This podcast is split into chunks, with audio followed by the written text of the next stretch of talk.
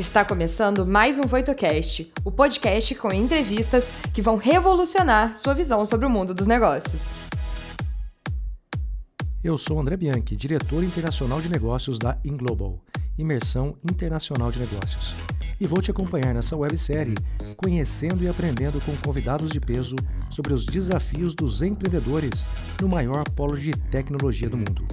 Aqui você vai entender melhor sobre empreendedorismo e o mundo dos negócios nos Estados Unidos. Seja muito bem-vindo. Olá, sejam muito bem-vindos e bem-vindas. Eu sou a Bárbara, Head de Conteúdos e Inovações na Voito, e vou trazer algumas perguntas do público e os principais insights que vão ajudar você em sua jornada, complementando sua experiência. Nos vemos em breve. Agora eu gostaria realmente de chamar o Leonardo Matiasi para que ele fale a respeito de quem é o Leonardo, qual é a empresa que ele atua, o que ele faz no mundo dos negócios, especialmente lá dos Estados Unidos. Léo, seja muito bem-vindo e quero começar agradecendo pelo seu tempo de estar aqui conosco, abrir um espaço na sua agenda para compartilhar suas vivências, experiências e negócios. Obrigado, André. Eu, eu que agradeço o convite. Eu gosto muito de falar, uh, tive a oportunidade de receber alguns grupos, né, como, como vocês, seus convidados aqui. E, e, eu gosto muito de estar sempre em contato com novos, novos empreendedores, com, com pessoas que, que têm o, aí o, um sonho de se tornar globais, né, de, de levar negócios para o mundo. Eu gosto muito dessas conversas, então agradeço a oportunidade. Perfeito, Léo. Bom, mas aqui o papo é direto e reto, que o pessoal do Civil ali já está chegando, o pessoal já do Brasil inteiro chegando aqui no nosso bate-papo. E eu queria saber um pouco do Leonardo, o que, que aconteceu para ele cair aí nos Estados Unidos e liderar uma empresa que hoje ela é global. Realmente, eu tive a oportunidade de ser recebido de uma forma muito calorosa, juntamente com os grupos aí na sua empresa ah, nos Estados Unidos, e eu vi a forma como ela funciona, a cultura cultura, a energia que vocês têm. Mas é aquela história, sair da universidade aqui no interior de São Paulo e montar uma empresa que hoje eu posso dizer que ela é global, me fala um pouquinho mais dessa trajetória e do que você poderia compartilhar conosco a respeito disso. Tá legal. Então, é... bom, a trajetória começou Uh, eu comecei na CIT como desenvolvedor muito tempo atrás, né? Isso já foi, foram nos idos de, de 97, outro, outros tempos. E o que aconteceu uh, para eu chegar aqui, então, foi uma trajetória onde a gente estava sempre aprendendo muito, desde o começo. Ah, né, é, é, acho que todos nós, quando a empresa ainda era muito pequena, aprendendo uns com os outros e, e, e com o mercado, e, e, a, gente não estava seguindo nenhuma, nenhuma receita de bolo. Né? Então, a gente estava de fato aprendendo e experimentando e testando, criando novas coisas.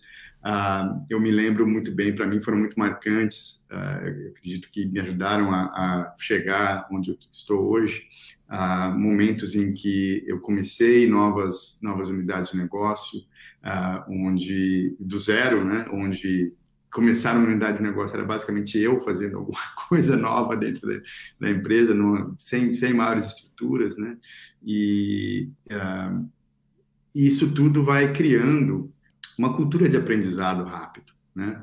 E, e uma cultura de, de que o comportamento, né? Que tá ok você cometer alguns erros e tudo mais, e vai se adaptando, vai aprendendo com aquilo, e tá ok uh, você não tá seguindo alguma coisa que, que você aprendeu num MBA, ninguém tinha nada disso no MBA, nada disso, era, era vamos, vamos aprendendo aqui, e, e eu, eu, quando eu finalmente fui uh, fazer meu, meu MBA, ah, eu já, já, praticamente já conhecia tudo aquilo, né? Na verdade, foi mais para trazer alguma estrutura e tudo mais ah, para o aprendizado, mas, mas já, já tinha vivido tudo aquilo, né?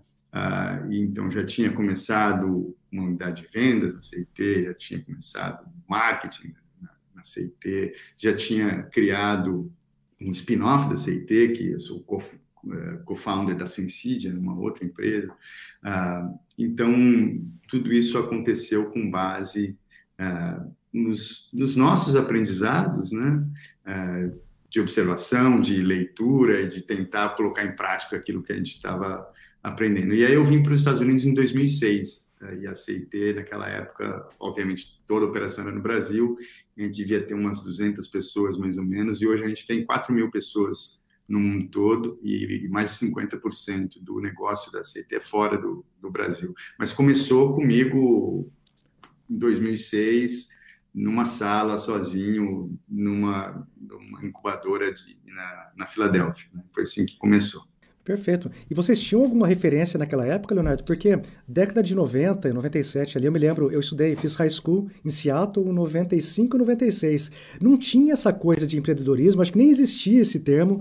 É, a internet, por mais que já existisse discada, aqueles, aqueles modems antigos, ou seja, não era tanta informação que se tinha hoje. E no seu caso, com 10 anos de vida de uma empresa, o que, que moldou o seu mindset, o seu comportamento, a sua visão para realmente já querer sair para fora do Brasil?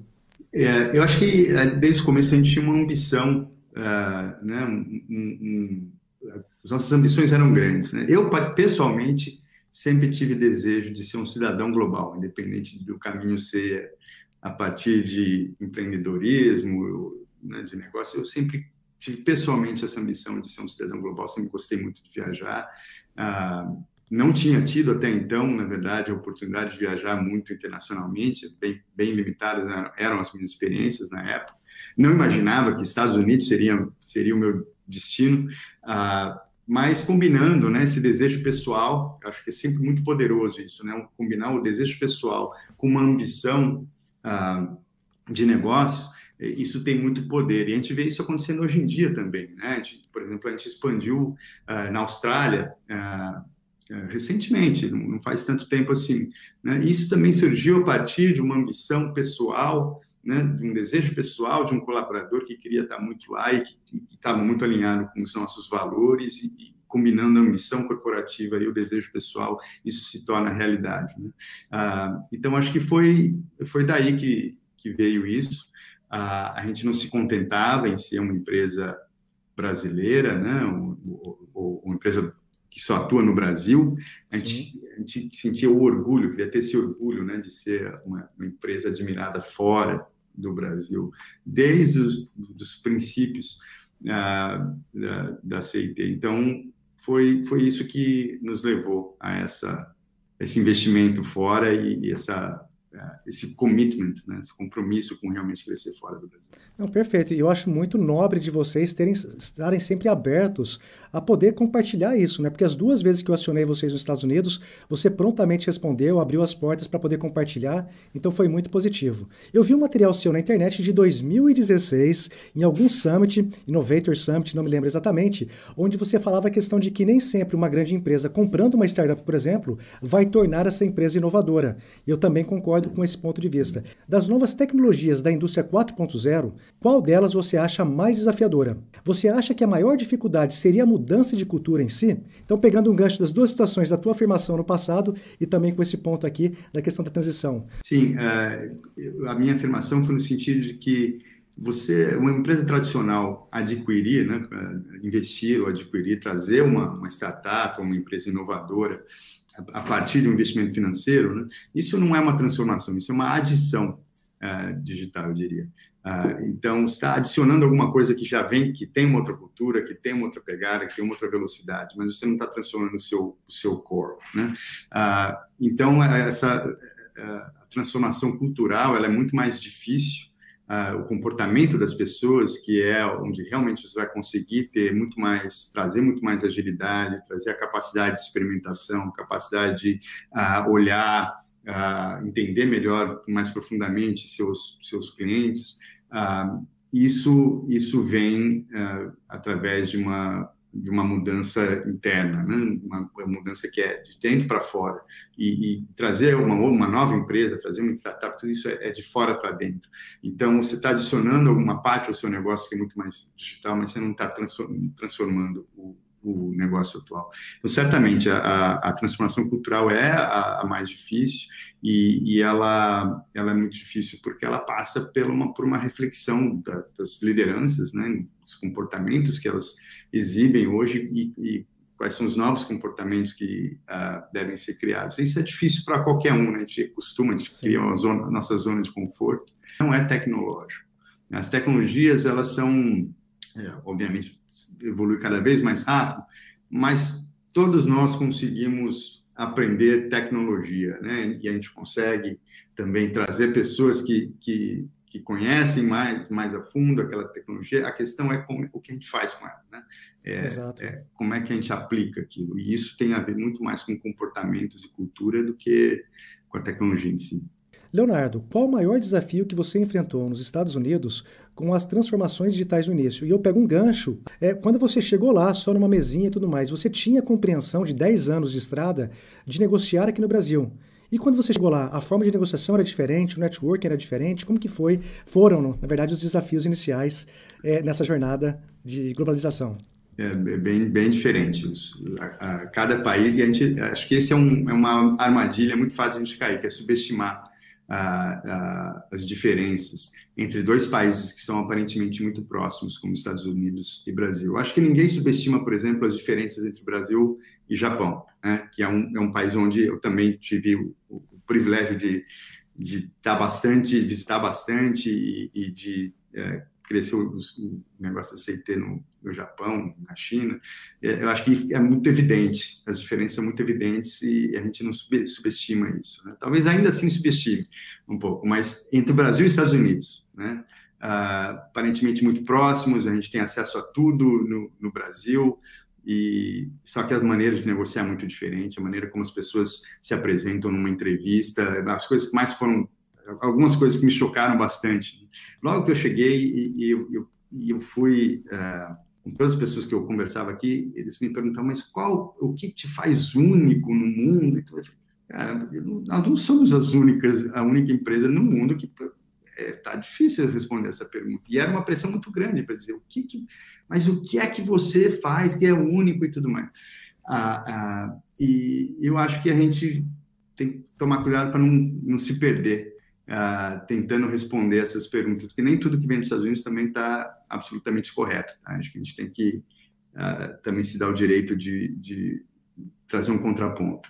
Uh, e outra coisa que me chocou muito foi a dificuldade de contratação nos Estados Unidos, porque o pessoal aqui é, é treinado desde, desde a escola, realmente, desde, né, você mencionou high school, até antes de, de high school, o pessoal está muito treinado, está no palco. Eu tenho duas filhas que passaram por escola aqui e, e eu vejo o nível, a diferença de preparação que elas tiveram para o que eu tive. Ah, então, quando você vai entrevistar alguém aqui, é quase certeza que a entrevista vai ser uma maravilha. As pessoas vão se dar bem na entrevista. É como é que você faz para conseguir construir um time, contratar alguém ah, baseado nesses mecanismos? É, é, é muito complicado. Então, ah, tem, tem diferenças é, como negociar também, americanos são muito mais assertivos, muito mais diretos, né? Uh, mas tem espaço para o que nós do Brasil trazemos, e, e isso é apreciado. Eu sempre percebi muito isso, uh, que americanos apreciam o que a gente traz de, de diferente o, e o nosso estilo. A gente só tem que estar consciente para não ignorar essas diferenças, para não uh, enfim, pisar na ferida de ninguém, né? Para respeitar ah, os, os ah, digamos, os, os, costumes lo, locais, mas trazendo a nossa personalidade. A gente não precisa se tornar americano, a gente não precisa se tornar ah, algo que nós não somos. Né? A gente pode manter a, a, a brasilidade e respeitar ah, os, enfim, todas as características da, da cultura local. Perfeito, Leonardo. E você falou de contratação, que foi um dos desafios. Imagino que hoje você não passe mais por esse processo na empresa, né? Você já está aí vendo a questão global. Mas dentro de soft skills, o que, que você compreende que são os principais comportamentos e habilidades hoje que chamam a atenção de um gestor, de um líder, que você fala, puxa vida, esse aqui realmente acho que já está mais desenvolvido, já está num, num potencial diferente. Porque é aquela história, muitas empresas no Brasil contratam pelo currículo e demitem pelos comportamentos que vêm até depois da contratação. Qual é a sua opinião e quais os soft skills que você considera considera é, importante? É, eu, eu considero importante, uma coisa que para mim é, é, é, bastante importante checar é o quanto a, a, a pessoa está é, ela tá se colocando da maneira como ela, ela realmente é, versus você tá, né, você consegue detectar isso, né? A pessoa que está lá se preparou tanto que veio, veio com um script e, faz muito bem aquilo, mas como é que você tira essa pessoa um pouco daquele modo follow script e, e, e ver o que de fato essa pessoa tem uh, a trazer? Então, a pessoa que tem a, a tranquilidade para se colocar da maneira como ela é e admitir também as dificuldades que tem, admitir que eu, vou, eu tenho que aprender algumas coisas aqui, eu estou disposto a isso, disposta a isso. então, ser capaz de se colocar numa situação de, de vulnerabilidade é algo que é importante num processo que, que vai exigir bastante aprendizado. então, eu acho isso importante, né? A capacidade de se comunicar como de pessoa a pessoa, né? Isso é, é, isso cria uma conexão muito mais forte do que se eu colocar uma capa corporativa e, e a gente não se conecta à pessoa em si. Uh, então, acho que isso é, é bastante importante. E aí, pra, acho que para cada uma das, dependendo do tipo de contratação, vai, obviamente você vai procurar para algum, algum comportamento específico, né? mas eu acho que essa, essa habilidade de, de conectar a, a, a, pessoas de uma maneira natural e, e autêntica, uh, né? ninguém precisa ser melhor amigo Sim. de ninguém, mas, mas é simplesmente você se colocar uh, como, como pessoa se relacionando com outras pessoas, acho que é algo bastante importante. De que forma uma incubadora pode facilitar o desenvolvimento de uma empresa no quesito de internacionalização? E até se você puder falar, complementando um pouco mais a questão da diferença do que o brasileiro enxerga como incubadora e também de uma aceleradora que a gente vê muito, especialmente no Vale do Silício.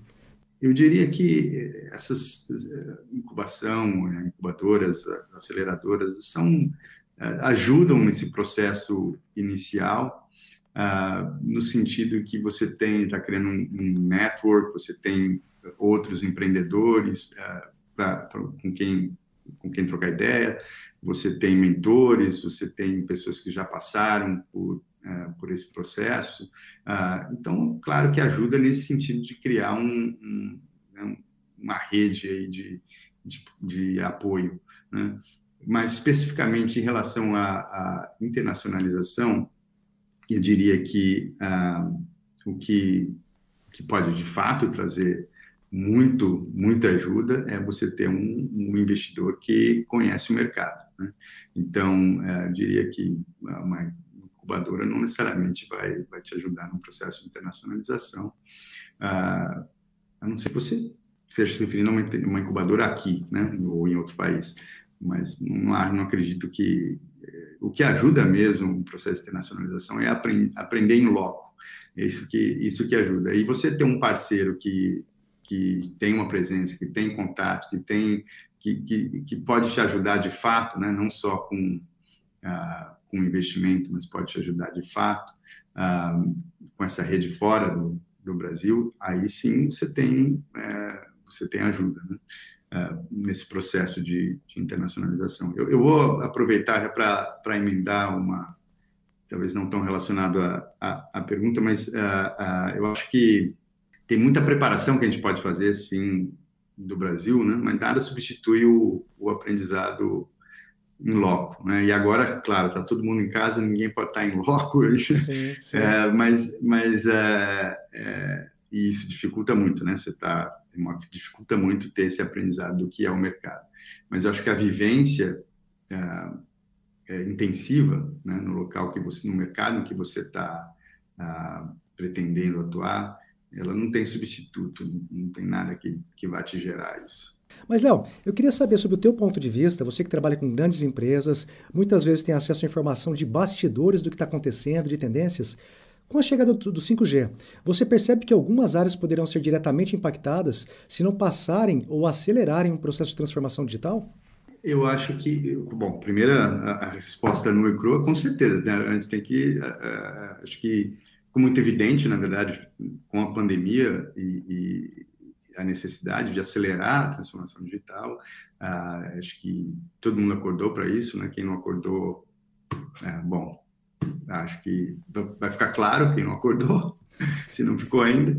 É, então a gente vê é, essa aceleração já acontecendo. E é, próxima onda 5G, isso não, não, tem, não vai parar na próxima onda, né? Continua essa, essa, esse processo ele, ele é contínuo. Então, então é, é fundamental fazer esses, esses investimentos a gente fala muito em transformação digital, né? O que que a gente tem que voltar para o que, que significa a palavra, né? E acho que isso é mudança, é mudança de como a gente enxerga as coisas como é que a gente atua, mudança de comportamento, como a gente falou anteriormente. Uh, e acho que esse é o, a chave, né? As tecnologias vão vir uma, vai vir outra, vai, e, mas o importante é como é que a gente está preparado para se adaptar a isso de maneira muito rápida. Quais são as características ou indicadores que podem mostrar que a organização está de fato conquistando o mercado global com a transformação digital? Eu acho que a conquista do mercado global, é, para mim, é, é, é, justamente o quão, é, qual o percentual dos seus negócios que estão no mercado internacional, né, que estão fora do, do Brasil. Ah, e, e, e em que, qual é a taxa em que você está conseguindo crescer isso. Então, ah, para nós isso isso foi sempre importante, né? É, é, o, e acho que é bom, enfim, acho que é o, é o, grande indicador é isso. Qual é o percentual de negócios que você tem ah, fora do Brasil e qual é a taxa em que é, é, essa relação entre fora ou fora do Brasil ou dentro do Brasil ela está mudando ah, ao longo do tempo. Né? Esse é o principal indicador. Quais são as etapas de um processo de transformação digital? São os mesmos para empresas de diferentes setores? É interessante a gente observar isso, porque quando a gente fala de diferentes empresas, áreas e tudo mais, você também tem a cultura da empresa, e cada empresa tem uma cultura diferente, diferente e uma velocidade de assimilar essas transformações. No teu ponto de vista, que, que realmente já trabalha com dezenas de empresas de médio e grande porte, como que você enxerga essas diferenças para poder é, criar esse processo e ter um começo, meio e fim? É, certamente é diferente de indústria para indústria, porque o impacto é diferente em, em cada uma dessas, né, dessas indústrias. Então, é, uma indústria de mineração, obviamente, é, é, é, o processo é muito diferente de uma empresa que vende uh, bens para o consumidor, né?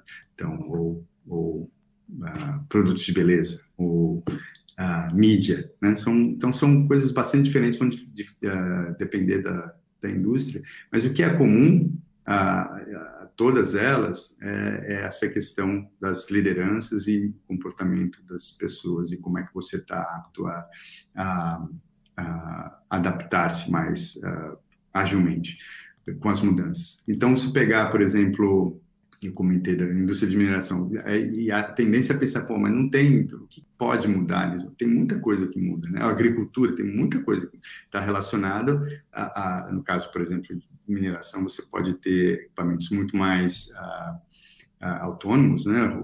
Robotização, você pode é, evitar tra o trabalho insalubre, né, a partir de uso de, de equipamentos são cada vez muito mais automatizados, muito mais ah, instrumentalizados, né, sensores para tudo quanto é lado, né, e, e, e, então vem, vem daí muito mais do que entender o seu cliente, o comportamento do cliente e tudo mais.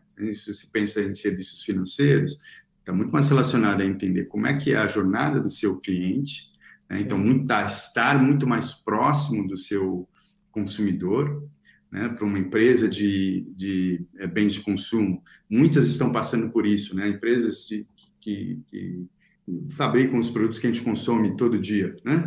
É, normalmente, a, a, interface entre essas empresas e o seu consumidor é através de um varejista. Então, é, na maioria das vezes, a empresa tem poucos dados sobre o seu consumidor final.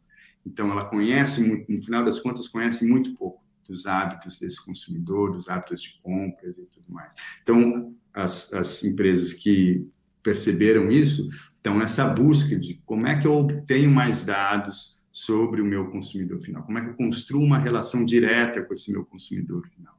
Então, uh, vai ser diferente para cada uma dessas indústrias, o foco uh, uh, e, e, e, o que você uh, vai buscar primeiro, né? Qual é a sequência de, de passos aí? Uh, e, e algumas, alguns fatores externos vão determinar isso, como a pandemia nos mostrou, né? Então, quem é que não, quem não tinha e-commerce, quem não estava preparado para e-commerce, esquece todo o resto, não tem mais o que você possa pensar, né? Exato. Vamos focar 100% das energias em ter a nossa presença, fortalecer o nosso e-commerce. Se você não tem ainda, você tem que criar do zero. Se você já tem, você vai ter que colocar todas as suas fichas ali e, e, e vai ter que tornar essa experiência uh, uma experiência sem fricção, uma experiência desejável, uma experiência fácil de encontrar, né? Então você vai investir também em digital marketing. Então tem uma série de, de, de coisas que vêm é, em função desse fator externo é, trazido pela pela pandemia. Dar um exemplo aqui: o pacote de estímulo à economia gerou um, é, uma demanda de pequenos e, e médios negócios ah, para o, uh, para receber o, o, PPP, né, que é o Payroll Protection um, Program, basicamente um programa de apoio do governo para uh, de empréstimo. Né? Isso é feito através de bancos. Mas quem são os bancos que estão preparados para atender essa demanda é totalmente digital. Então, tem, tem um, dos, um dos bancos que mais uh, conseguiu realizar esses empréstimos é um banco minúsculo, bem pequeno, uh, mas que tá, estava preparado para fazer as parcerias com fintechs, com outras empresas Sim. e capturar essa oportunidade muito mais rapidamente.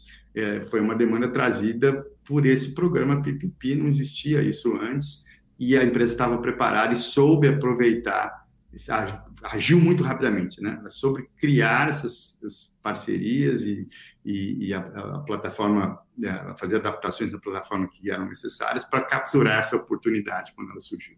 Então não basta ter somente a tecnologia, né, Leonardo? Eu acho que você estar preparado, estar sempre se preparando, porque tem coisas que são fatores externos. Quem imaginaria que ia ter uma situação como que a gente está vivenciando hoje, né? Então acho que esse preparo contínuo realmente pode fazer toda a diferença.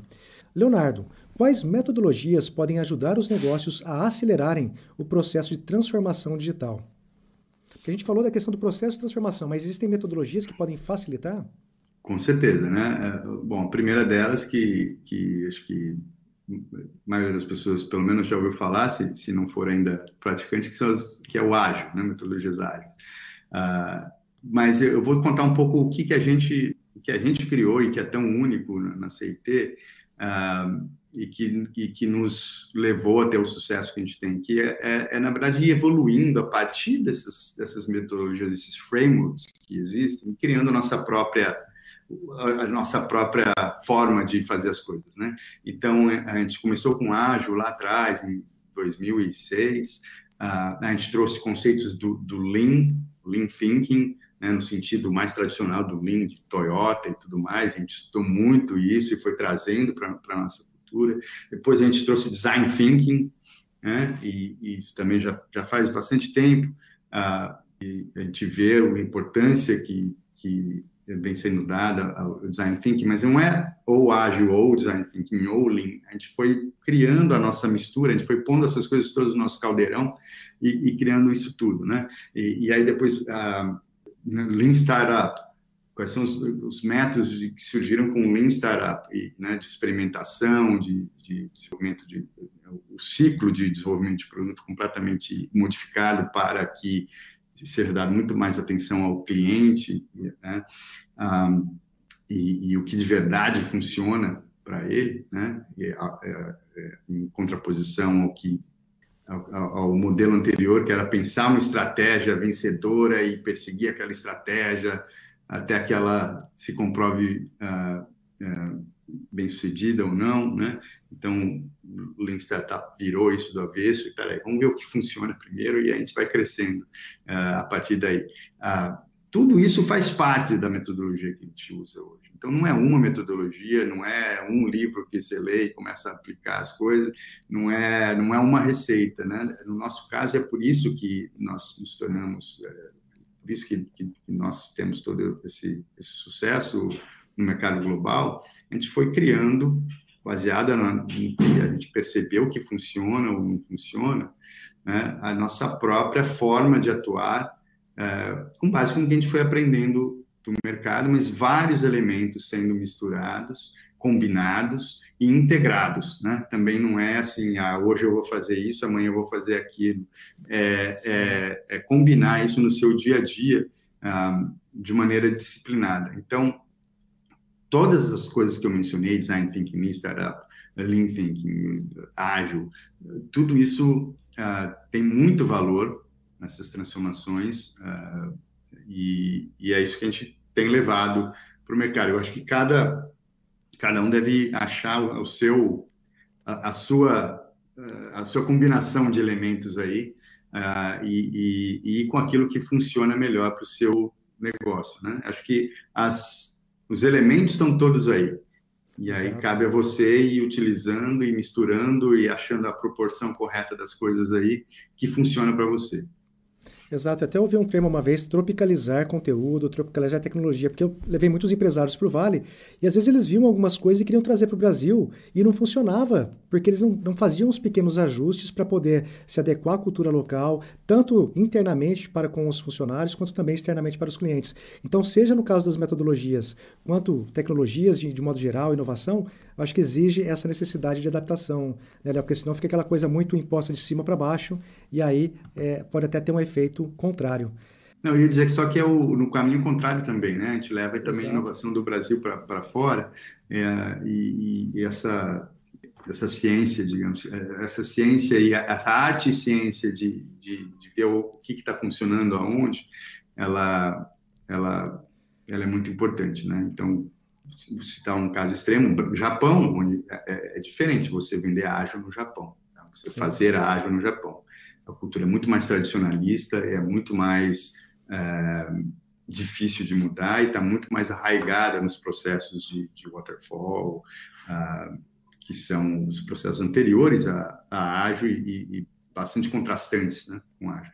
Então, precisa ter uma certa uh, flexibilidade e, e, uma intuição e, e um cuidado né, para simplesmente não tentar exportar ou importar, como você disse, né?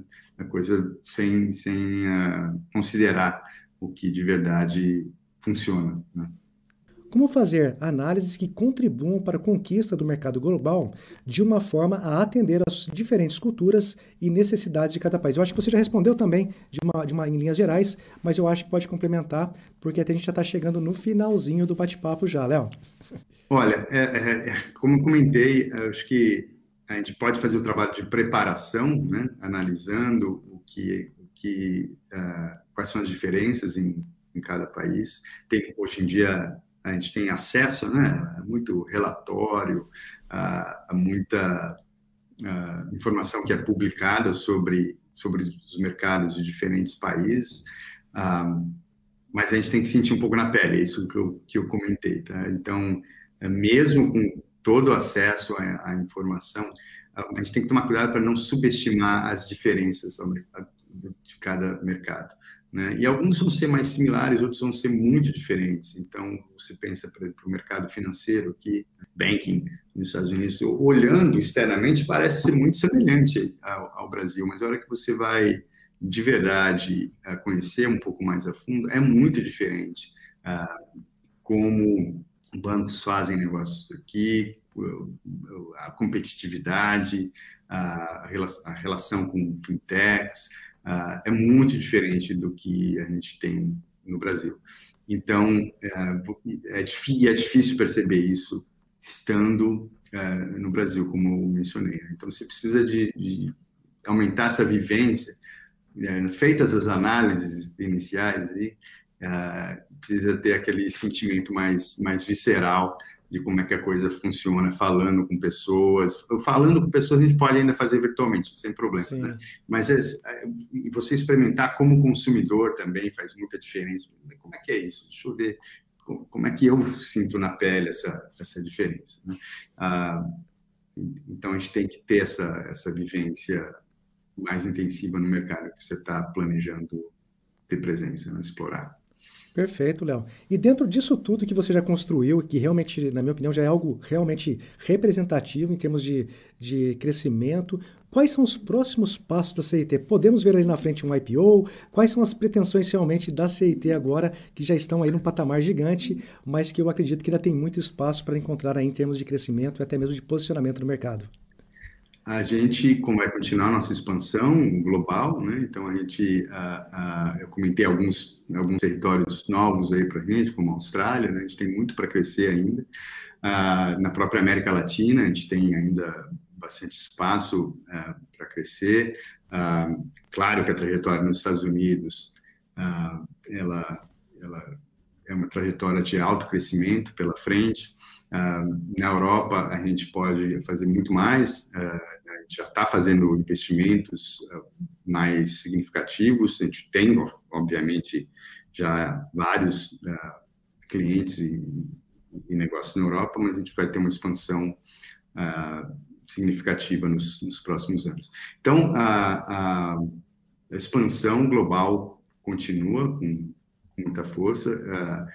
Claro que essa aceleração de transformação digital no mundo é o mercado onde a gente está, então nos favoreceu. Uh, não temos, né, é, é, um desastre isso tudo que aconteceu para o mundo todo. Não, não, estamos nem um pouco felizes com, com isso, né? Claro que é terrível, mas do ponto de vista de, de negócio, para nós, não foi ruim, como não foi ruim para muitas empresas no mercado de tecnologia, porque justamente acelerou esse processo de, de adoção, de, seja de novas tecnologias, seja essa necessidade de transformação.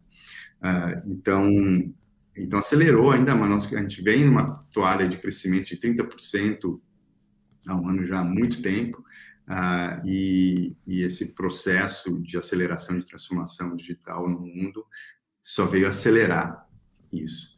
Então, uh, continuamos crescendo no Brasil, uh, mas temos uma, um vetor de aceleração global vindo pela frente, aí ainda mais do que nos anos anteriores. Então, com certeza, vamos continuar seguindo a CIT, porque realmente é uma empresa brasileira que está fazendo a diferença no mundo dos negócios e é muito gostoso da gente ver esses brasileiros inspirando e motivando a gente aqui no interior do Brasil.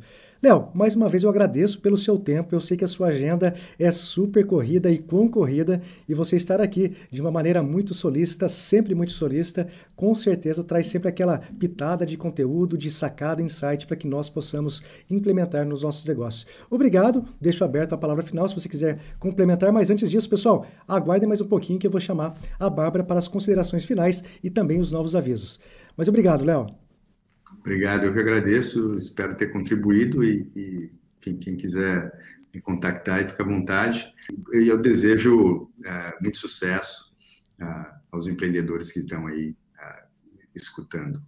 Parabéns pelo trabalho, que é, é importante criar essa, essa oportunidade de conversa e, e aprendizado entre todos. Obrigado. Perfeito, Léo. Muito obrigado. E agora a gente vai fechar a sua tela e fique à vontade para correr para a sua agenda, que eu sei que é concorrida. Bárbara, dá um pulinho aqui para a gente para trazer as considerações finais, as sacadas, insights, para que as pessoas possam pensar e refletir a respeito de todo esse conteúdo que o Leonardo trouxe para a gente hoje. Olha, te garanto que com certeza, no mínimo, com a cabeça borbulhando, mas vou trazer aqui alguns pontos chaves que eu tenho certeza que todo mundo pode pensar um pouquinho mais sobre. Então, uma das primeiras coisas que ele comentou aqui com a gente é sobre combinar o desejo pessoal com a ambição. Porque realmente, né, pessoal, a gente precisa ter essa vontade de crescer, de ir mais longe, mas também aliar isso com o que a gente gosta. Quando a gente faz esses dois em um conjunto só, com certeza o resultado é sucesso, porque é realmente a gente buscando o que a gente gosta. E aí é claro que isso facilita muito mais a questão da gente atingir esse patamar global, né? Porque a gente está muito mais preparado e muito mais direcionado para o que a gente vai fazer. E aí, uma outra observação que ele trouxe, né? Não é simplesmente a gente crescer o nosso negócio e levar ele para o mundo todo.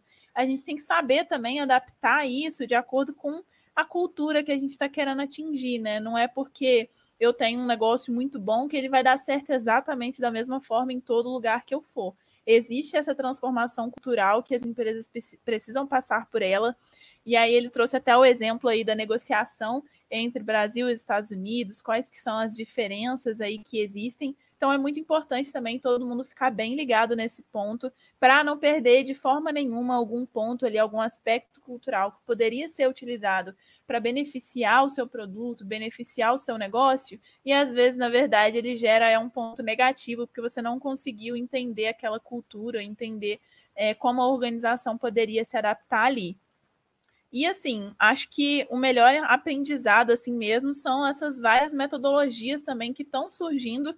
A gente já falou de várias delas, algumas aqui mesmo no nosso quadro, outras em outros quadros da Voito, que são, por exemplo, as metodologias ágeis, o Lean, o Design Thinking, Lean Startup. Então, assim, com certeza não faltam é, bases para vocês se basearem, buscarem, aprenderem para conseguir implementar essa transformação também no negócio de vocês. Exatamente, Bárbara. Sempre bem cirúrgica em todas as provocações e insights para que as pessoas realmente saiam da atividade já com tudo anotadinho, mastigado para pôr em prática. Porque se não pôr em prática, o próprio Léo falou, são erros e acertos. Não existe mágica. Se existisse uma fórmula com passinho 1, 2, 3, eu acho que todo mundo tinha aplicado e não precisaríamos estar aqui assistindo esse rico conteúdo. Então, Bárbara, mais uma vez, muito obrigado. Ao Douglas também, que simplesmente faz toda essa coisa funcionar, esse ciclo inteiro funcionar aqui. E obrigado ao canal da Voito. E deixo claro, não se esqueçam, não adianta depois chorar, né, Bárbara? Conteúdo tá aí no canal da Voito. Abraço e até a próxima semana. O que você achou do episódio de hoje? Não se esqueça de dar o play no próximo e nos seguir na sua plataforma de podcasts favorita para não perder nenhum episódio novo. Ah, você também pode nos seguir nas redes sociais. Os links estarão na descrição desse episódio. Nos vemos em breve. Até lá!